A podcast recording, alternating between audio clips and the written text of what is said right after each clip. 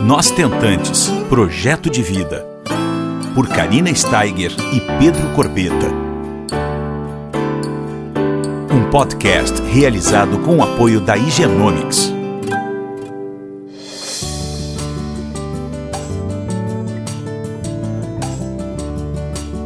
Olá pessoal, tudo bom? Como é que vocês estão essa semana? Hoje nós estamos com um convidado especialíssimo aqui no nosso podcast, Dr. Fábio Cruz, meu médico lá de Valência, da Espanha. Está inclusive falando diretamente lá do paraíso com vocês aqui do Brasil todo. Vamos fazer um podcast bem especial hoje, né, doutor? Obrigada por ter aceito, por estar mais uma vez comigo, conversando com nossas tentantes tão queridas e que estão sempre atentas a tudo que, que vem de Valência, do IVE, da Espanha, né? Então, muito obrigada por estar aqui conosco hoje, doutor. Oi, Karina, tudo bem? Bom, sou eu que agradeço isso, tá podendo levar informação para quem, quem não, não, não tem ainda, não tem a oportunidade de estar de estar se informando em primeira mão com o seu médico. E para mim sempre é um prazer estar falando sobre isso, não só falando sobre que dediquei a minha vida, senão eu contigo também, que é uma pessoa que eu tenho muito carinho, não, não, não, transcendeu apenas só ser minha paciente, agora também já é uma amiga Verdade. e já é uma pessoa que eu admiro muito o trabalho também, que o trabalho de estar é, realmente fazendo chegar a informação para pessoas que não têm, que não foram tão desbravadoras como você foi. É. Então, isso é muito bonito, eu admiro muito. Ai, obrigada, doutor, pelo carinho sempre. Doutor Fábio já esteve conosco aqui em Porto Alegre no primeiro Nós Tentantes, ou, numa época que não existia pandemia, a gente ainda fez o, o presencial aqui. Depois teve o nosso online, né, em épocas de pandemia, e também estava conosco. Fazemos diversas lives, a gente tenta aí desmistificar e levar informação, principalmente diretamente da Espanha, né? Como funciona a ovo-recepção, aonde tudo começou praticamente, né? Que é em Valência, que tem um banco de óvulos gigante. Hoje a gente vai fazer um podcast um pouquinho diferente, meninas.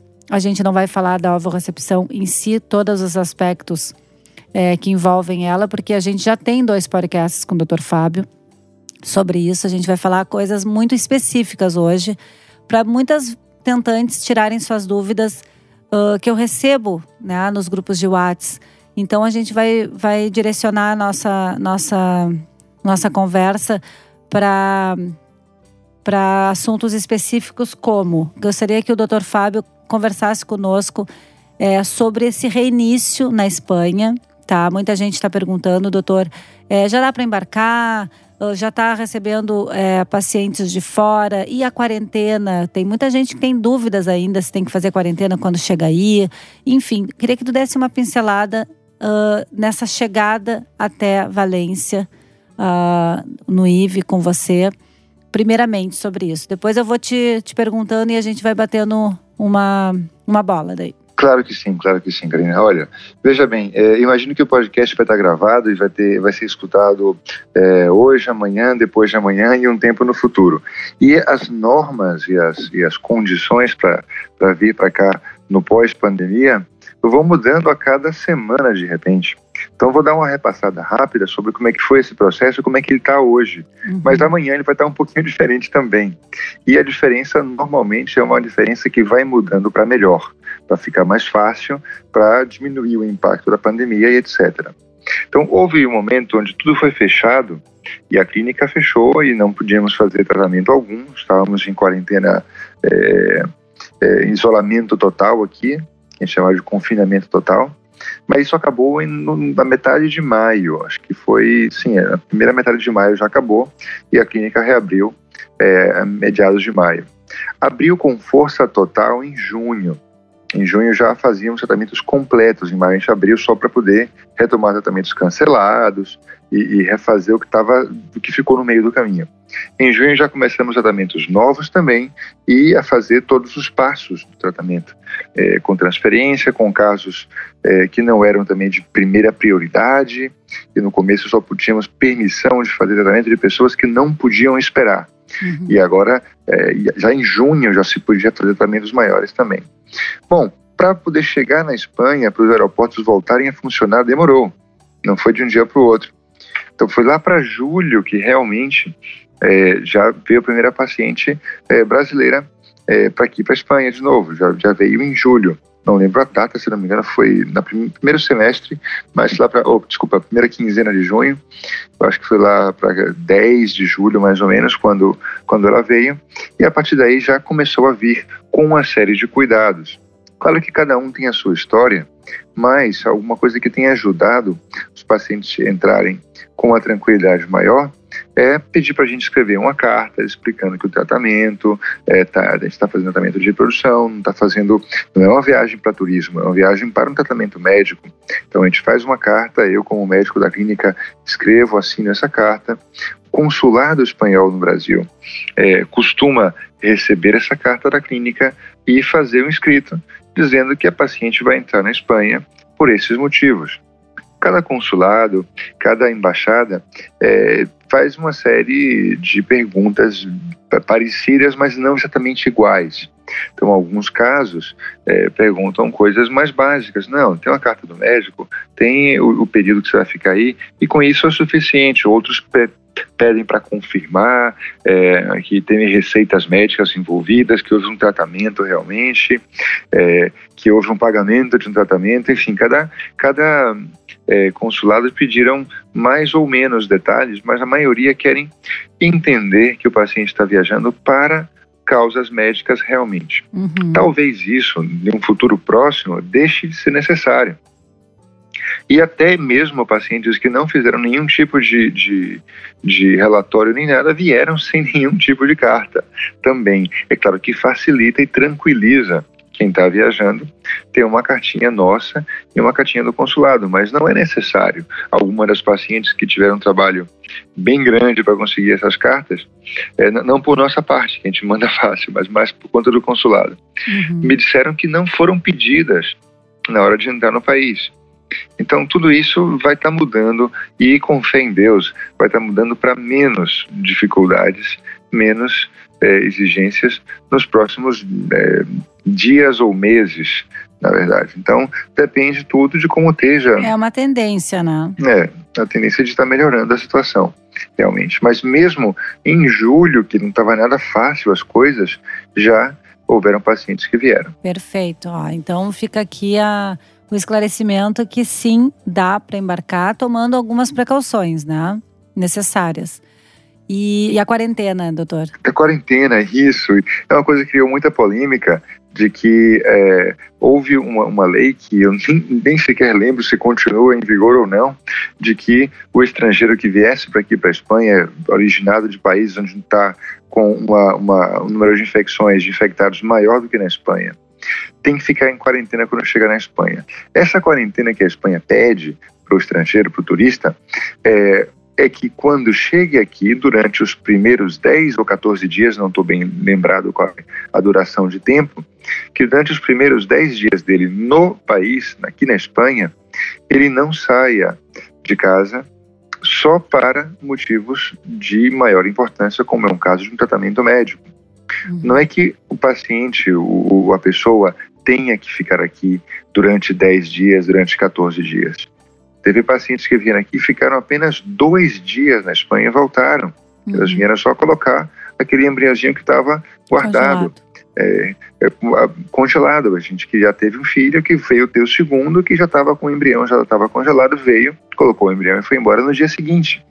Mas naqueles dois dias que ficou aqui, nos primeiros dez dias, se forem apenas dois, apenas dois, era não deveria, a pessoa não deveria estar saindo de casa para fazer compras, para passear, para fazer turismo, deveria sair de casa só para o tratamento médico em si, que por coincidência é justamente o que está fazendo, tratamento médico. Não teria outro motivo. Então, muita, muitas vezes acontecia do paciente vir para cá e aproveitar para fazer outras coisas. Nessa época atual, agora, talvez ele não possa aproveitar para fazer turismo e outras coisas. Talvez tenha que se concentrar apenas no tratamento. E a outra coisa que de repente em 15 dias muda e já não precisa mais dessa, dessa exigência. Uhum. Tá certo? Não é que não possa voltar para o seu país de origem por um período de 14 ou 10 dias, é, nem faria sentido. Na verdade, o que a Espanha quer é que o estrangeiro potencialmente infectado fique o menor tempo possível aqui. Uhum. Então, nem é, nem, nem teria sentido ter que, ter que ficar preso aqui durante um tempo. Tá legal? Então, Perfeito. desmistificando esse tema da quarentena. É muito importante esse tema, que é uma das preocupações né, da, das meninas. E assim, ó, a gente fez um, um, um, o nosso primeiro online do Nós Tentantes, a gente falou desse reinício livre de Covid, né? Uma das coisas que me marcou bastante foi a tua, na tua fala, doutor, foi exatamente a, o cuidado que, que vocês aí no IVE da, de Valência têm uh, sobre os testes de Covid, né? Que vocês fazem, acho que no mínimo, pelo menos em sim. dois momentos, né? Então, essa paciente que está vindo do sim. Brasil, ela leva o teste daqui ou ela faz aí? Como é que funciona? Dependendo da duração da paciente aqui, uma pessoa que vem aqui fazer uma fecundação in vitro inteira, ela vai fazer um teste prévio antes de viajar e vai fazer o PCR aqui nos momentos finais para poder já é, fazer a retirada dos óvulos. Aquela paciente que veio ficar um tempo muito curto para colocar embriões já congelados, ela vai já fazer todos os testes antes no Brasil uhum. feitos, que eu acho que aqui é um tempo muito pequeno.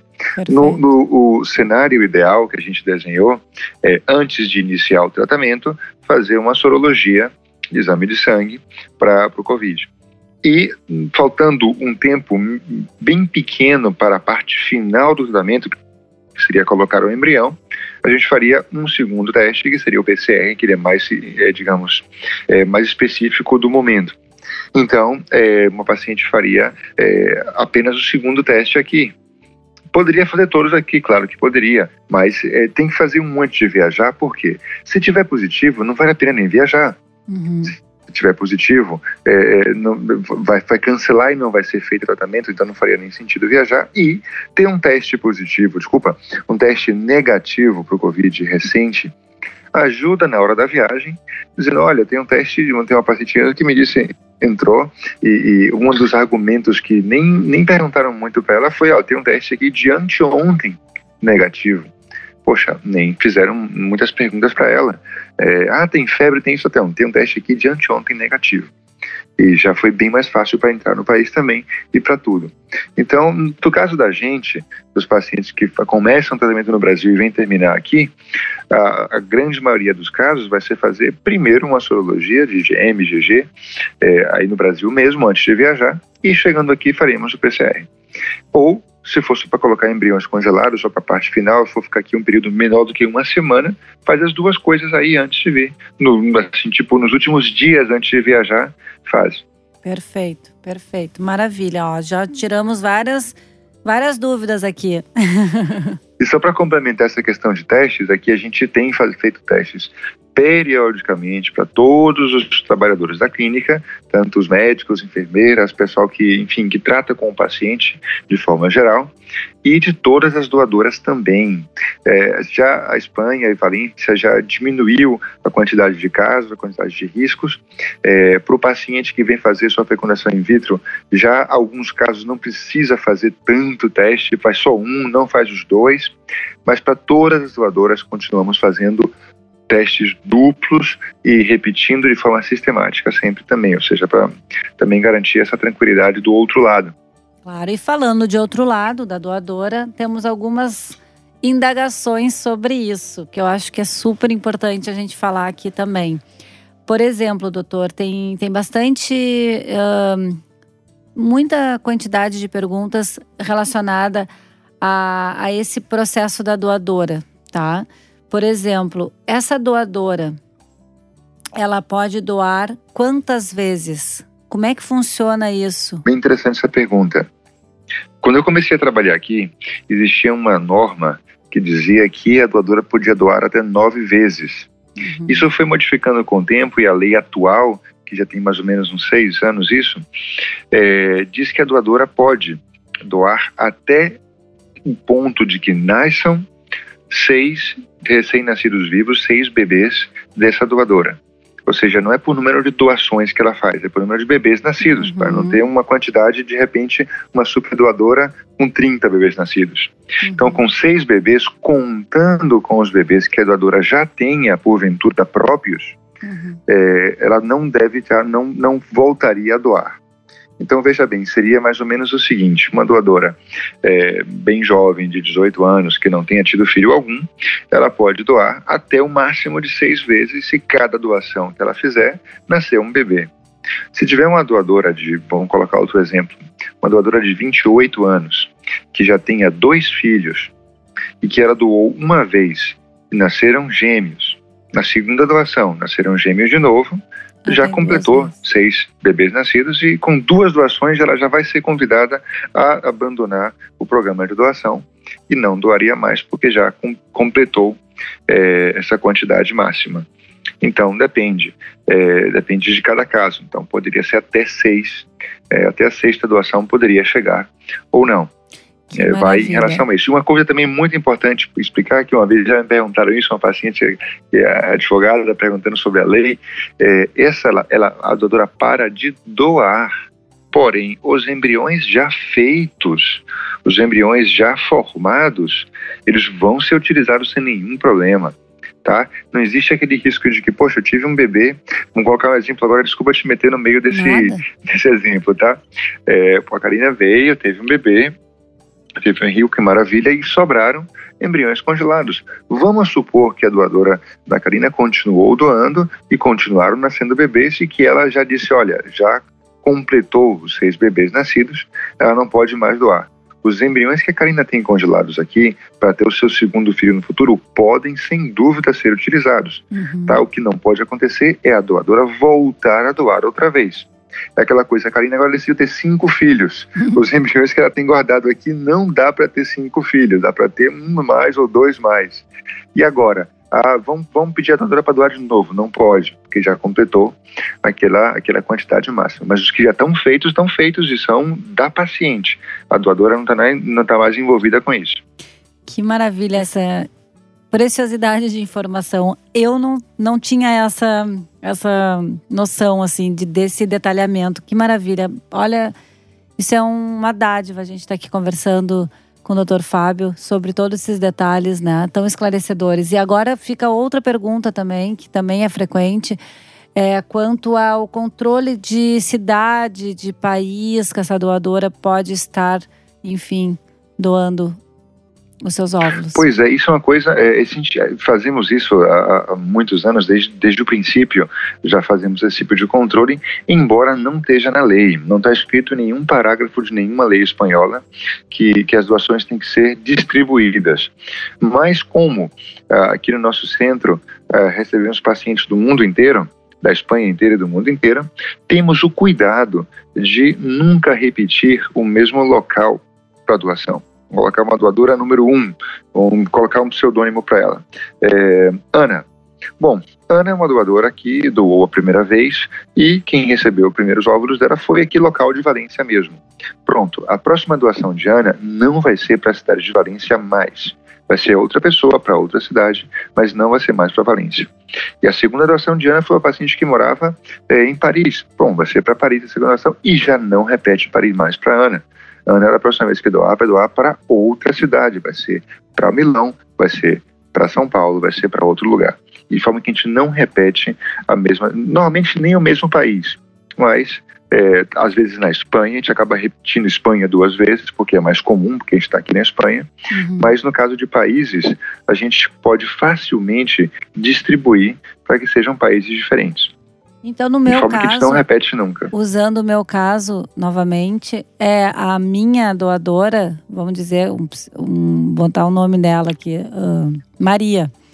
Ela, no caso, Pronto. fez a doação uh, para o Brasil, né? Então, consequentemente, a Maria não vai ter outros óvulos doados para o Brasil. É isso? Exatamente, a Maria vai doar. É, é, as doações anteriores da Maria não foram para o Brasil, certamente, porque foi a tua. E as futuras possíveis doações da Maria, porque ela pode de repente cansar de doar ou engravidar e ter o próprio filho dela, mas as possíveis futuras doações da Maria não seriam para o Brasil de novo, seriam para outros locais. Uhum. No caso da Espanha, às vezes repete o país Espanha duas vezes, mas a gente tem o cuidado de que seja uma cidade diferente. Porque, claro, a maioria, a metade das doações são feitas é, aqui na própria Espanha. E a outra metade para o exterior repartida. Tá, e me diz uma coisa, doutor. É, isso é uma curiosidade bastante frequente também. As doadoras de um dos maiores bancos de óvulo mundial, que é o IVE, né, da Espanha, é, são de origem, a maioria espanholas? Isso é uma curiosidade. Sim, sim. A, ma a, maioria, a maioria são espanholas, sim. Embora, quando a pessoa vá doar óvulos, a gente não, a gente tem um catálogo da, da, da origem, da nacionalidade do país de nascimento dela, mas o que conta para a gente escolher quem vai doar para quem são as características físicas.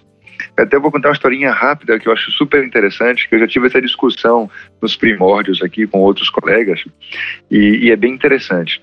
O que prima é a característica fenotípica da pessoa. Uhum. Então, imagine que uma pessoa, eu, eu, lembro que uma vez eu trabalhava com as doadoras no primeiro ano, eu trabalhava com a unidade de doação, tá? eu estava só com as doadoras, no meu primeiro ano de trabalho aqui, que foi 2008. É, nessa época, chegou uma doadora que veio da Argentina e outra que veio de Cuba no mesmo dia. E foram classificados como doadoras latino-americanas. Veja bem, latino-americanas é da onde ela veio, da onde ela nasceu. Mas a doadora argentina, ela é loira, tem olhos azuis e ela é totalmente caucasiana, é uma raça branca, é, uma, é, é, um, é um tipo físico que, independentemente de ela ter nascido em Buenos Aires ou ter nascido em Madrid, ela é uma pessoa que tem um fenótipo branco. E a doadora cubana, independente de ter nascido num país latino-americano, ela é totalmente negra. Ela não tem nenhum traço que seja misturado com índio, com latino, não. Ela é uma pessoa que tem uma raça negra pura, pura.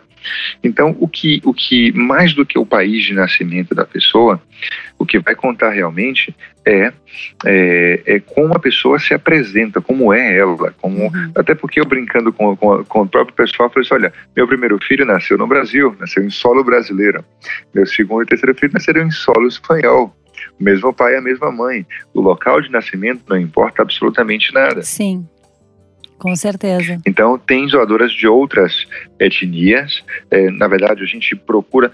A grande maioria, eu diria que 80%, 85% das doadoras são de raça caucasiana branca, que é o que a gente encontra aqui na Espanha todos os dias. Uhum. E a gente tem um trabalho mais forte de incentivar pessoas de outras etnias, de outros fenótipos, é, mais é, morenas ou mais asiáticas, que é um tipo mais também mais difícil de encontrar. E a gente tenta cautivar que essas pessoas também venham e façam doação também. A maioria, e mais fácil, diríamos assim, seria é, o tipo físico mais prevalente, mais comum no nosso meio aqui na Europa, que é, são pessoas é, de pele clara mas existem também outras, uh, outras formas, independentemente de ter nascimento aqui ou nascimento na França ou nascimento, enfim, tem várias hum, pessoas que vão para doação que são francesas, portuguesas, italianas que, que moram aqui por uma questão circunstancial. Maravilha. E me diz uma coisa, doutor, outra, outra perguntinha aqui. Uh, gera muita dúvida quanto a. Eu não gosto muito de usar a palavra garantia, porque eu acho que a, a reprodução assistida a gente não tem garantia de nada, de 100%, né? Mas isso é muito importante falar, mas aumenta nossas chances e tudo. Mas assim, as tentantes, elas têm muita preocupação em. Ah, tá bom, a gente vai até a Espanha, a gente vai fazer lá. E eu queria que tu conversasse um pouco sobre essa, entre aspas, uh, garantia de blastocistos, como é que funciona exatamente é, esse número de óvulos que, que, que o IV dispõe? Bem interessante, Galina, bem interessante mesmo. É, assim, a palavra, eu acabei acostumando a usar essa palavra garantia também, só que eu tento contextualizar o termo garantia é, dizer aqui, temos garantia, parece que tem garantia de que o bebê está na mão já. Isso Exato. realmente é, é, biologicamente impossível garantir é, que o bebê vai estar tá, é, no teu colo na primeira tentativa. É, embora seja muito comum que esteja, mas não é uhum. sempre. As garantias que a gente trabalha aqui são garantias de qualidade e quantidade. Quantidade é fácil prometer. É fácil prometer quantidade porque eu temos o banco de óvulos, descongelamos os óvulos, a gente sabe que a, a, ao descongelar a perda é mínima ou zero. Então a gente pode prometer facilmente que a gente vai é, descongelar e doar uma média de 12 óvulos maduros. Então a média do que a gente doa aqui são 12 óvulos maduros, que é uma quantidade talvez exagerada, comparando com outras clínicas, com outros programas, com outras formas de fazer a doação. 12 óvulos é muito, é, é provavelmente mais do que a gente precisa para poder ter nossa família. Tanto é que sobram muitas vezes embriões que não vão ser usados. É, a, o mínimo, a quantidade mínima de ovos a ser doados são oito óvulos maduros. Embora essa quantidade mínima muito raramente vai ser alcançada. É, isso foi uma coisa histórica de a gente doar no mínimo oito óvulos há muitos e muitos anos, desde o começo da coisa, mas hoje em dia esse número foi aumentando progressivamente e hoje a média são 12, 12 óvulos maduros. O que, que a gente pode prometer? Que eles são bons. E como é que eu prometo que eles são bons? Eu tenho que prometer que eles vão gerar bons embriões. Se 12 óvulos maduros, que é a nossa média, não chegar a formar dois, ao menos dois embriões blastocistos de 5, de 6 dias, bem desenvolvidos, que chegaram até o final da, da, da multiplicação celular. Não só blastocistos, como blastocitos expandidos, já fazendo o hatching, que já é a última fase, que é a parte de qualidade. Se eles não chegarem até o final e com alta qualidade, no mínimo dois deles, eu não posso dizer que essa doação foi uma boa doação. Eu não posso uhum. dizer que são bons óvulos se 12 óvulos não chegaram a formar nem sequer dois embriões excelentes. É claro que também existe o sêmen, existe a qualidade seminal, que muitas vezes é, pode condicionar o resultado. Um sêmen com qualidade muito baixa, ele pode conseguir resultados é, bem inferiores que a média. Agora, o sêmen com a qualidade apenas um pouquinho mais baixo que a média, ou um sêmen normal, sim que há garantias de que no final da história tem que haver, no mínimo, dois embriões, dois blastocistos totalmente desenvolvidos e de alta qualidade. O número médio é bastante superior a esse. O número médio é de quatro embriões de alta qualidade no final do processo. Uhum. E ah, existe uma garantia clínica, dá uma garantia de que no mínimo serão dois, mas isso poucas vezes vai acontecer de que sejam dois, e pouquíssimas vezes vai acontecer de que seja menos do que dois. Então surge uma pergunta agora de que, e que se não for nenhum? E se o sêmen está regular ou bem, é, fora de suspeita, e os óvulos teoricamente bons, mas no final das contas nenhum embrião de alta qualidade foi alcançado?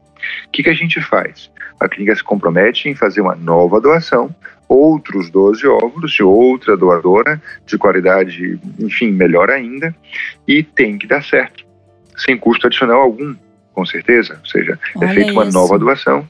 A gente costuma chamar de repetir a doação, ou seja, a gente faz uma doação de novo, começa do zero outra vez e não é cobrado nada para paciente pela primeira tentativa, que não gerou nenhum embrião de alta qualidade. É claro que, insisto, contextualizemos isso. Imagine que vem aqui um sêmen que tenha uma qualidade muito, mas muito, muito ruim, que a gente aconselhou o doador de sêmen, mas aquele casal não aceitou e quis insistir com um sêmen de baixa qualidade, e no final das contas não deu nenhum embrião. Poxa, não posso culpar os ovos da doadora mas isso é um caso bem raro. A grande maioria, o sêmen está, é, mesmo que não esteja perfeito, ele tem é, com a qualidade suficiente para fazer o tratamento. Uhum. E, e, temos isso. Muito poucas vezes aconteceu isso. Né? Eu puxando aqui pela memória, eu tive um caso é, na minha cidade natal, em Salvador, e outro caso em, em, Minas Gerais, não lembro agora se foi em Belo Horizonte. E foram dois casos em toda a vida que eu continuo trabalhando aqui é, com pacientes estrangeiros. E, e, do Brasil só tiveram duas vezes em vários anos que aconteceram do paciente ter que voltar para casa de mãos vazias e ter que reprogramar o tratamento de novo. Nas duas vezes que isso aconteceu, que ah, qual, qual é a, a, a solução que a gente dá? A gente congela o sêmen para fazer uma nova doação uhum. e a próxima vinda deles funciona como se fosse colocar um embrião congelado. Vem para ficar dois dias e acabou. Mas, assim, são casos é, totalmente pontuais que não tem por que acontecer, mas quando acontece, existe toda uma política de ressarcir o paciente por tudo que aconteceu e vai ter um tratamento, vai ter o resultado que ele espera. Tá? Isso é totalmente excepcional. Mas eu gosto de falar sobre isso para poder o paciente sentir que existe uma seriedade por trás do que está acontecendo. Quando a gente faz uma in vitro, quando a gente faz é, é, é um tratamento onde não, não a clínica não está doando nada dela, a clínica realmente só está usando o material que está pegando do paciente, não tem como dar garantias. Mas como a clínica está dizendo é, os óvulos que nós doamos são de qualidade superior, então sim, que eu vejo como lógico a gente dar garantias de que vão ter bons embriões e sempre vão ter. É, aí, aí a gente deixa aqui uma mensagem, né? A importância que eu sempre falo em todos os podcasts de uma, de uma escolha da clínica, da escolha do médico, da confiança que a gente vai estabelecer entre paciente e médico ou paciente e clínica, porque o comprometimento dessa clínica, meninas, é o que vai fazer toda a diferença na nossa trajetória, né? Então essa confiabilidade ela é muito importante e, e eu sou um exemplo aqui, posso te falar de carteirinha, tive mais de dois uh, mais de dois blastocistos incríveis, né? Coloquei dois, você sabe na minha trajetória, fiquei gravidinha, né, de, de gêmeos, um não se desenvolveu, mas enfim, me sobraram outros blastocistos congelados que talvez vamos usar, né, doutor? Vamos, estamos analisando aí.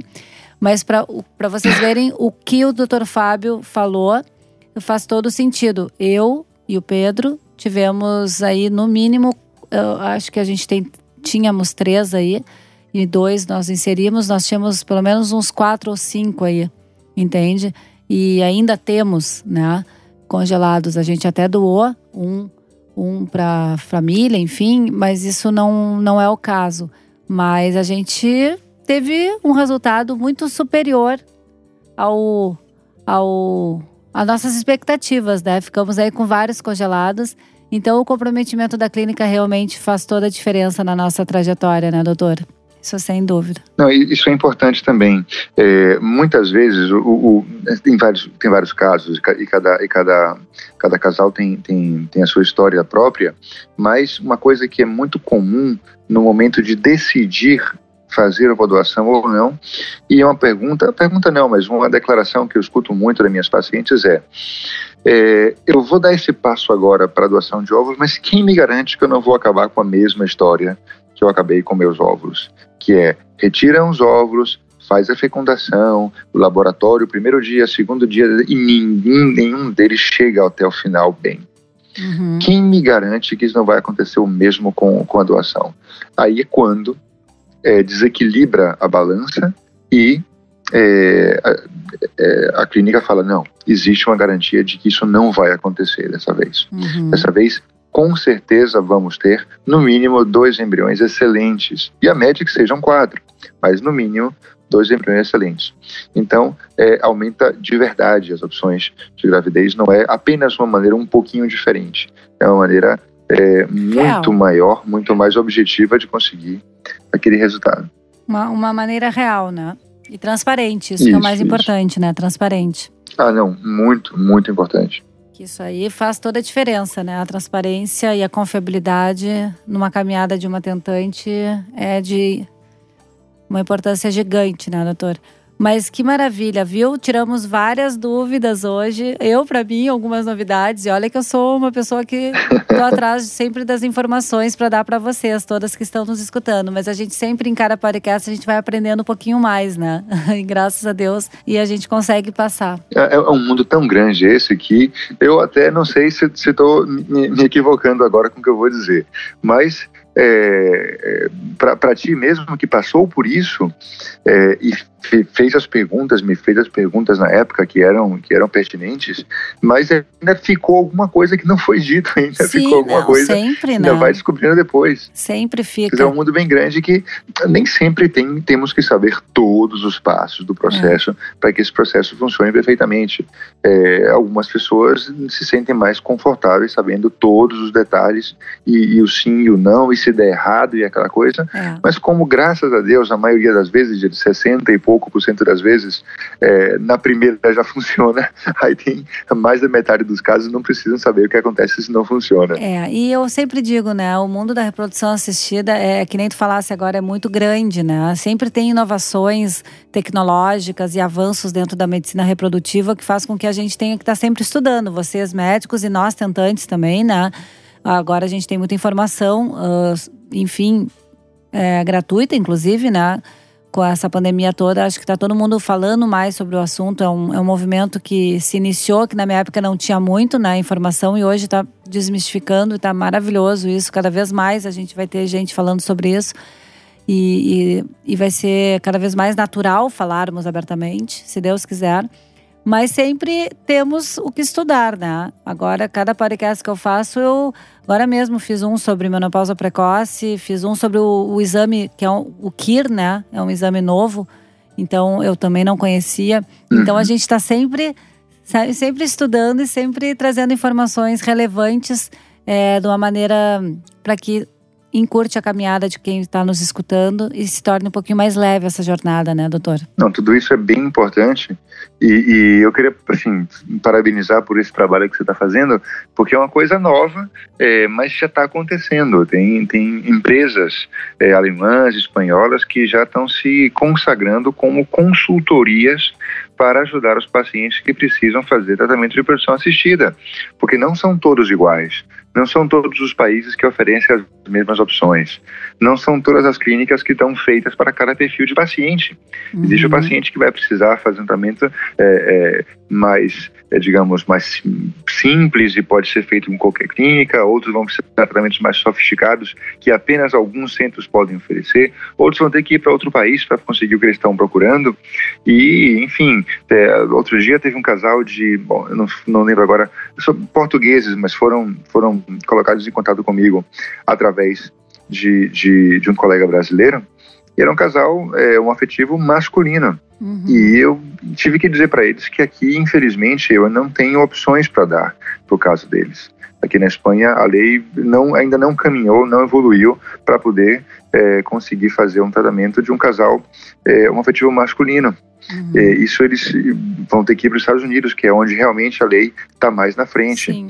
Então, hoje em dia existem muitas é, pessoas ou empresas ou rede de, de, de, ajuda que se especializam em consultoria para ajudar os pacientes a encontrar o que é melhor o ideal seria que a paciente fosse para o médico mais próximo dela e, e aí resolvesse tudo aí, é. mas nem sempre o médico mais próximo sabe. Só não é bem assim é. sempre, né?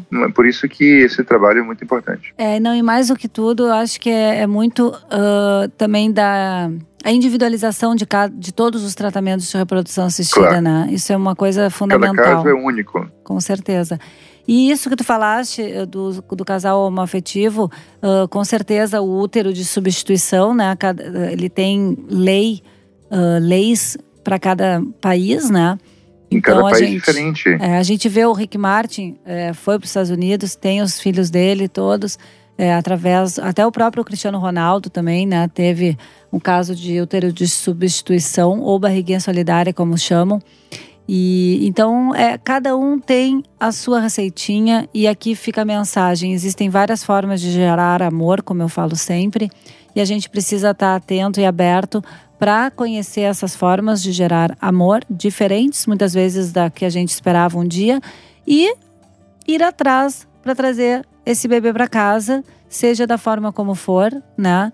E, e é só, a gente só consegue isso, né, doutor, com conhecimento para existir aceitação e tranquilidade para elaborar todos os lutos que a gente precisa elaborar no decorrer da caminhada, não é verdade? Com certeza. Então eu quero agradecer aqui o Genomics pela parceria, agradecer mais uma vez doutor Fábio pela disponibilidade, pelo, pelo carinho sempre conosco, com a família Nós Tentantes.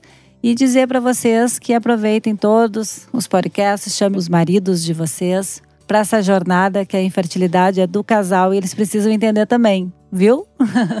um beijo, doutor. Muito obrigada por tudo, viu? Mais uma vez. Que isso, um prazer enorme. Você ouviu Nós Tentantes, com o apoio da Igenomics.